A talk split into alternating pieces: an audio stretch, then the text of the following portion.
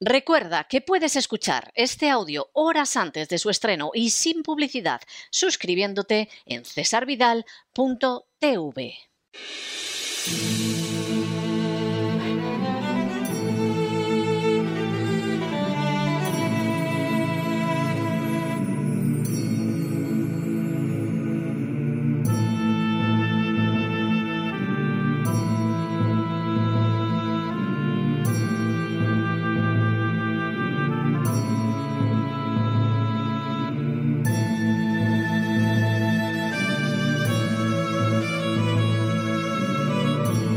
La voz con César Vidal, desde el exilio.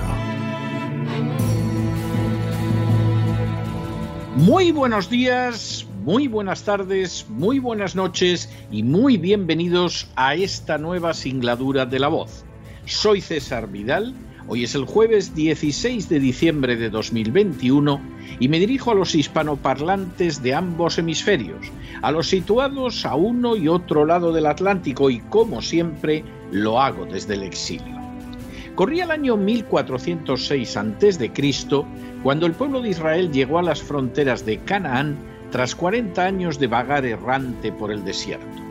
Con anterioridad a dar un paso de tanta trascendencia histórica como era entrar en la tierra, Moisés no solo le recordó el contenido de la Torá a Israel, sino que además formuló una advertencia más que trascendente.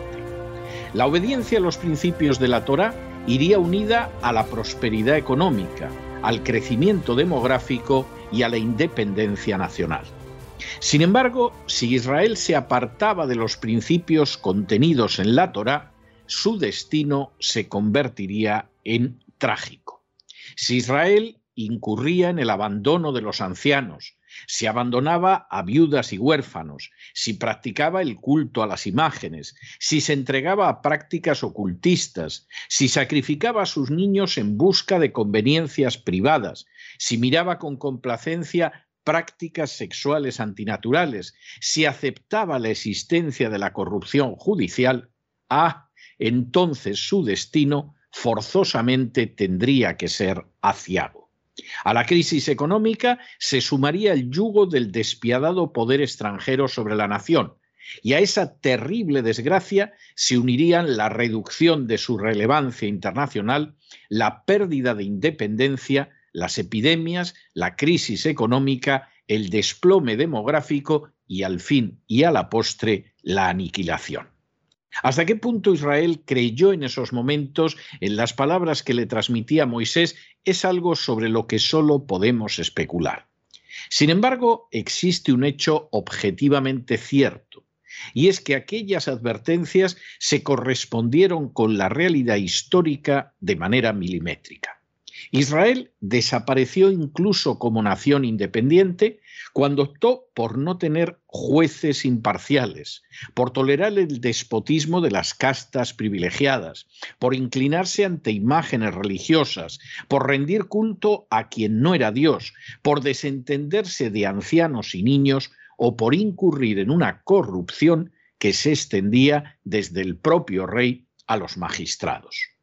Guste o no, todo lleva a pensar que existe una justicia cósmica que se desencadena sobre aquellas naciones que quebrantan determinados principios morales. En las últimas horas hemos tenido nuevas noticias sobre el desplome demográfico sufrido por España.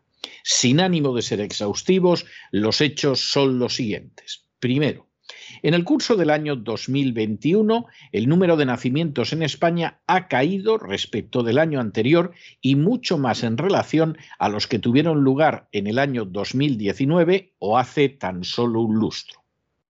Segundo, Así, en el 2020 nacieron en España 341.315 niños, lo que implicó un 5,35% de caída de la natalidad. Tercero, de manera bien significativa, de ese total de 341.315 nacimientos en España, de madres nacidas en España, solo nacieron 244.686. Es decir, el resto fueron hijos de extranjeras o de extranjeras que ya disfrutan de la nacionalidad española. Cuarto, esos 244.686 niños nacidos de españolas nacidas en España contrastan gravemente, por ejemplo, con la cifra de niños nacidos en 1939, que fue de 419.800. Ese año de 1939 concluyó la guerra civil Multitud de parejas estaban separadas por el conflicto militar y la penuria económica era gravísima e innegable, a pesar de lo cual nació un 42% más de niños que en el año 2020. Quinto, todo ello sucedía además a pesar de que en 1939 España tenía solo 25 millones y medio de habitantes frente a los 47 millones y medio del pasado año 2020. Es decir, España cuenta en la actualidad con un 86% más de población, pero tiene un 42% menos de nacimientos. Sexto, la comparación resulta todavía más llamativa si la llevamos al año 1964, en el que tuvieron lugar cerca de 700.000 nacimientos. En comparación con ese año, 2020 significa un descenso de los nacimientos de madres nacidas en España superior al 65%. Séptimo, en 1976, el primer año posterior a la muerte de Franco, nacieron en España 677.456 niños sobre una población de 36 millones.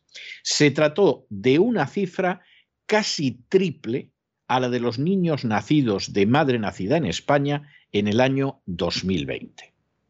Octavo, todo esto sucedía a pesar de que entre 1970 y 1980 el número de españolas en edad de ser madres era menor que el número de españolas en edad de ser madres entre el año 2000 y el año 2020. Noveno. Desde inicios de los años 80 comenzó a desplomarse la natalidad en España, pero la situación en la actualidad no solo parece grave, sino irreversible. Décimo. Hasta mediados de la segunda década de este siglo, el hundimiento de la natalidad en España aparecía encubierto por el hecho de que había muchas mujeres que podían tener descendencia. Las mujeres ciertamente tenían menos hijos, pero eran muchas más que en los años 60. Un décimo. De manera bien reveladora, ese decrecimiento de la población española ha discurrido en paralelo durante este siglo a un crecimiento más que relevante de los niños nacidos de madre extranjera, especialmente africanas e hispanoamericanas. Y duodécimo, resulta obvio que España ha entrado en un invierno demográfico que no tiene el menor viso de revertir y que implicará en un plazo breve la sustitución de su población original por otra procedente del extranjero. El desplome demográfico verdaderamente espectacular que sufre España suele ser explicado por razones económicas. Sin embargo, ese argumento es mucho menos sólido de lo que puede parecer a primera vista. A pesar de las sucesivas crisis económicas sufridas por España, resulta absurdo pretender que las perspectivas de estos años han sido peores que las que existían en los años 40, 50 y 60 del siglo pasado.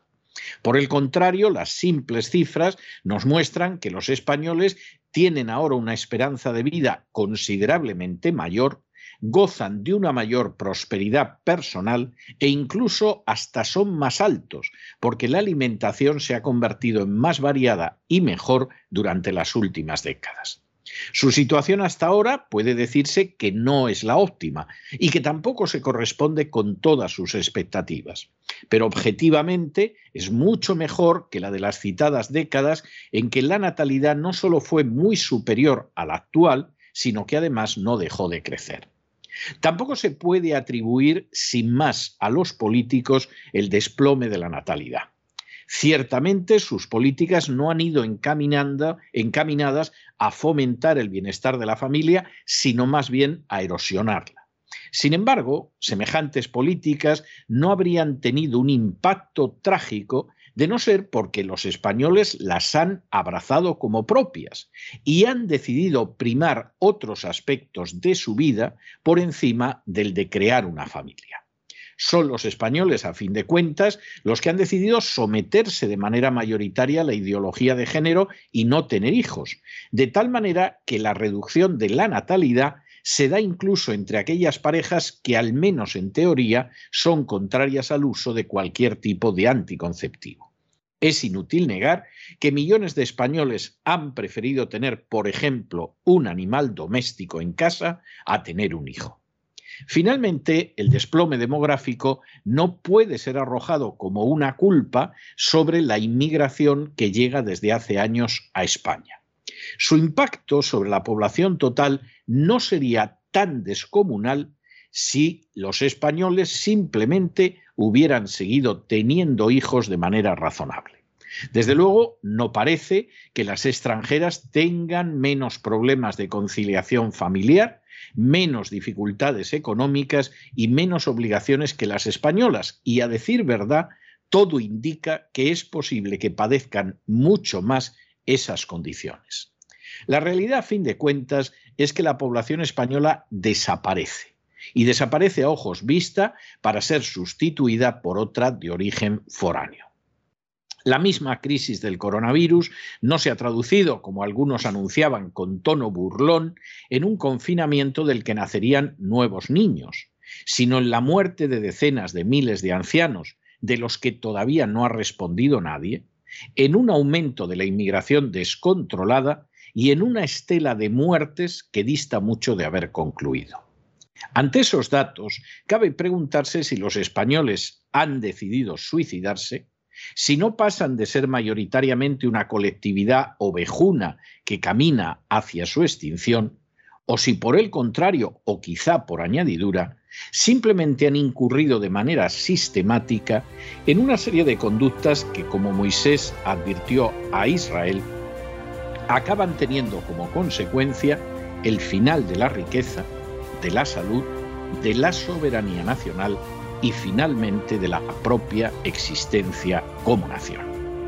Pero no se dejen llevar por el desánimo o la frustración, y es que a pesar de que los poderosos muchas veces parecen gigantes, es solo porque se les contempla de rodillas, y ya va siendo hora de ponerse en pie.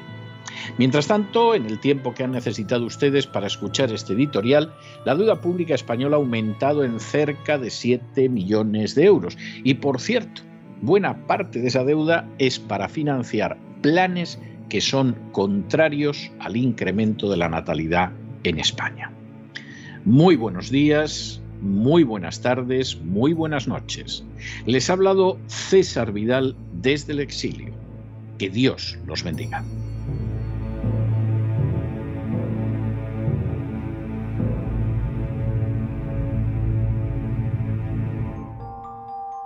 Esta sección está patrocinada por crowdfunding con el siguiente mensaje. Nuestro Señor Jesucristo, el único Dios verdadero, es misericordioso y nuestro Salvador.